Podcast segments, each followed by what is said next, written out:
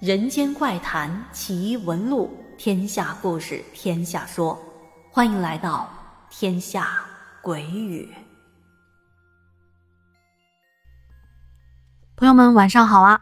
上一期咱们讲了来自广东梅州的一只肥狗子小哥哥分享的两件诡异的经历，今天继续来分享他的另外两个故事。咱们闲话少叙，直接开始吧。肥狗子说：“这第三件事情发生在二零一零年，也就是上初三的时候。那会儿我迷上了上网。这青少年一接触网络世界，那就跟魔怔了一样，这心思全部都在网络的花花世界上。那段时间，天天逃课都要去上网，晚上趁着爸妈睡着了，就算已经很晚，也要偷跑出来去网吧通宵。”哪怕身上只有十块钱，也要去网吧包夜。我记得那时候八块钱能够包一夜，剩下两块钱买个一块五的面包，再买个五毛钱的矿泉水，玩上一晚上，美滋滋啊！这说到上网吧一起去通宵，那就肯定不是我一个人啦。那我跟这些战友们是怎么联系的呢？那会用的是爸妈丢在家里不要的小灵通手机。是充话费送的，自己再攒点零花钱，偷偷的买个手机卡，三十块钱一张手机卡，月租才三块钱，打电话很便宜的。那会儿买卡也不需要实名制，带着个小灵通和朋友们打打电话，别提有多方便了。那天晚上接到朋友电话，他叫我出去上网，但是那会儿差不多十二点钟了，我有一些犹豫，有一些怕。因为家里离网吧有两公里，中间还有好长一段没有路灯的荒地，我这思来想去的吧，这网瘾最终还是战胜了恐惧。于是我穿上外套就出了门。哎呀，没成想啊，这一次出门把我下辈子的通宵网瘾直接给戒掉了。我记得路过那块荒地的时候，我心里正打鼓。因为我知道这里之前出了挺多的车祸的，死了很多的人的。那时候才十几岁的年纪，怎么会不害怕呢？但出来都出来了，我就只能硬着头皮往前走。而且都走了大半的路程了，这一直都挺平静的。路上除了有点呼呼的风声，还有吱吱吱的蟋蟀声，那都没什么。可是。走着走着，我最担心的事还是发生了。我当时正走着呢，就听到前面传来了若有若无的女人唱戏的声音，就是那种咿呀，隐隐约约的调调，用的是我们本地话唱的戏腔。这大半夜的，谁鬼哭狼嚎的呀？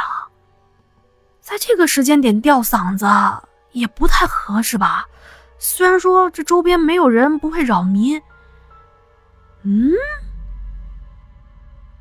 我集中精神，仔细的边听边走。随着我往前走，声音也越来越明显。我这越听可是越不安啊！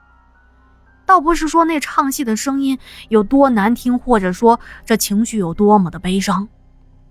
但是您想，这大半夜的深山老林里头，伸手不见五指的时候，你听到有人在唱戏，就挺瘆得慌的呀。再加上这空旷的区域，把声音这么一放大，唱戏声自带混响。更不对劲儿的是。慢慢的，我居然看到前面有一点红色的光，红光越来越近。但是看清楚之后，我整个人都麻了，手脚也不听使唤，脑子也是一片空白。因为我看到那团红光在上下的跳跃着。并且笼罩在一个老太太的身上。老太太穿着一件红袍子，脚上还穿着一对小脚的绣花鞋，手里提着一个红色的灯笼，那咿咿呀呀的唱戏声，正是从她的嘴里发出来的。看着是走在地上，但是她的身子特别的轻盈，就那么轻飘飘的。从我的面前飘过去了，没错，就是飘过去的。他飘进了旁边的荒山，一下子就不见了。啊！过了好一会儿，我缓过神来，就开始狂奔啊！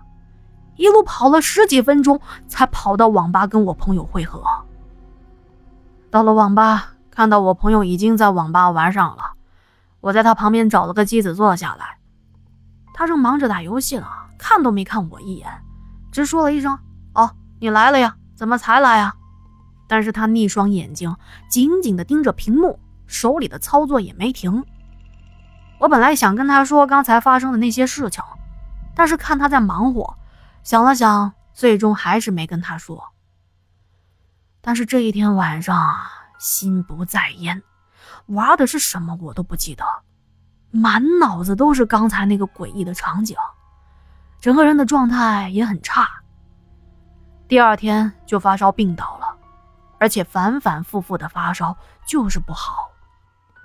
我奶奶看我反反复复发烧不见好，她也着急呀，就跑到关帝圣君庙给我求了符，让我带上。没想到两天我就完全好了。但是从那以后啊，我就再也没敢去网吧通过宵，也不会半夜出门了。之前常听老人们说，夜路走多了，迟早都要遇见点什么的。看来不信不行啊！在二零一六年左右，我遇见那老太太的那片荒山开发了，房地产商想在这里盖商品楼出售，但是没想到。挖出来一座古墓，这座古墓差不多有三四百年的历史，很气派，有棺椁，还有不少的陪葬品。根据墓碑上的信息，镇上请来了专家查清楚了这一座坟墓的主人，结合我们的族谱，确定了坟墓主人是我们的祖先，是我们族人十二世祖的女儿，而我们这一代是三十三世。当时这件事情在我们当地那是轰动一时啊！我们镇还联名把开发商给告了，因为那属于祖坟，大家觉得这开发商在这里建房子不合适。后面是怎么解决的，我就不太清楚了。那片荒地还是盖起了楼，成了小区。不过那边的房屋销量很差的，因为大家都知道那地方是什么地方。也就只有不明真相的外地人会买，而知道原因的本地人都不会去买的。毕竟没有人会买一个建在古墓上的房子。这话说回来，不知道我那晚遇见的那位老太太，又和上面的这件事情有多少的关联呢？后来出来工作了，长大了就比较少碰到这些不可思议的事情了。直到二零一三年，又遇见了一件怪事儿，也就是我要说的第四件事情。有一天晚上九点多，我和朋友去喝酒，但是在饭桌上，朋友和隔壁桌起了冲突，两边的人都打了起来，朋友的头被人打破了，一头的血，把我可给吓坏了。对方一看情况这么严重，都跑了。我赶紧骑着车把朋友往卫生院送，因为我们镇只有卫生院，那会儿还没有买汽车，只有摩托车。不过我们都是本地人，很熟悉路线，从饭店到卫生院也就三公里左右，十几分钟的路程也不太远。可是那天晚上，我带着朋友硬是骑了二十多分钟，都骑不到镇上的卫生院，这就很奇怪了。后来我们又骑了十多分钟，就感觉好像是在绕圈圈。这时我们都有点慌了，不知所措。特别是我那朋友的头还在流血呢，我真怕他失血过多休克了。没办法呀，只好继续又往前开了一段路。这时，我看到路边前面有一座房子，房门口坐着一个老头，看样子像是在纳凉。我想了想，就把车子给停了下来。我走到老头的跟前，给他递了一根烟，向他问路。老头慈眉善目，乐呵呵地接过了我的烟，但是没有说话。听了我的询问，只是手一抬，往那边那么一指，意思是往那个方向走。我接着问他：“老伯，那是一直走吗？用不用在哪里拐弯之类的？”他点了点头，又摇了摇头，这就把我搞得不太明白了。我又问了一次：“呃，是一直往前走吗？”这一次他点点头。那行了，我回到车上，把老头的意思跟朋友一说，他也没主意，因为去卫生院的这条路，我们也是从小走到大的，按照我们的记忆，那是不应该走老头说的那个方向的。但是现在也没有别的法子了，于是。我们将信将疑，最后还是按照老头指的那个方向出发了。没想到啊，只是骑了几分钟，马上就看到省道了。又过了几分钟，我们就顺利的到达了卫生院。经过检查，朋友只是皮外伤，缝了几针，躺了一晚上，没啥事儿就回家去了。我们回去的路上都很正常，很快就到家了。后来我们回忆起当晚的事情，总觉得哪里有一些不太对劲儿，可是又说不太清楚。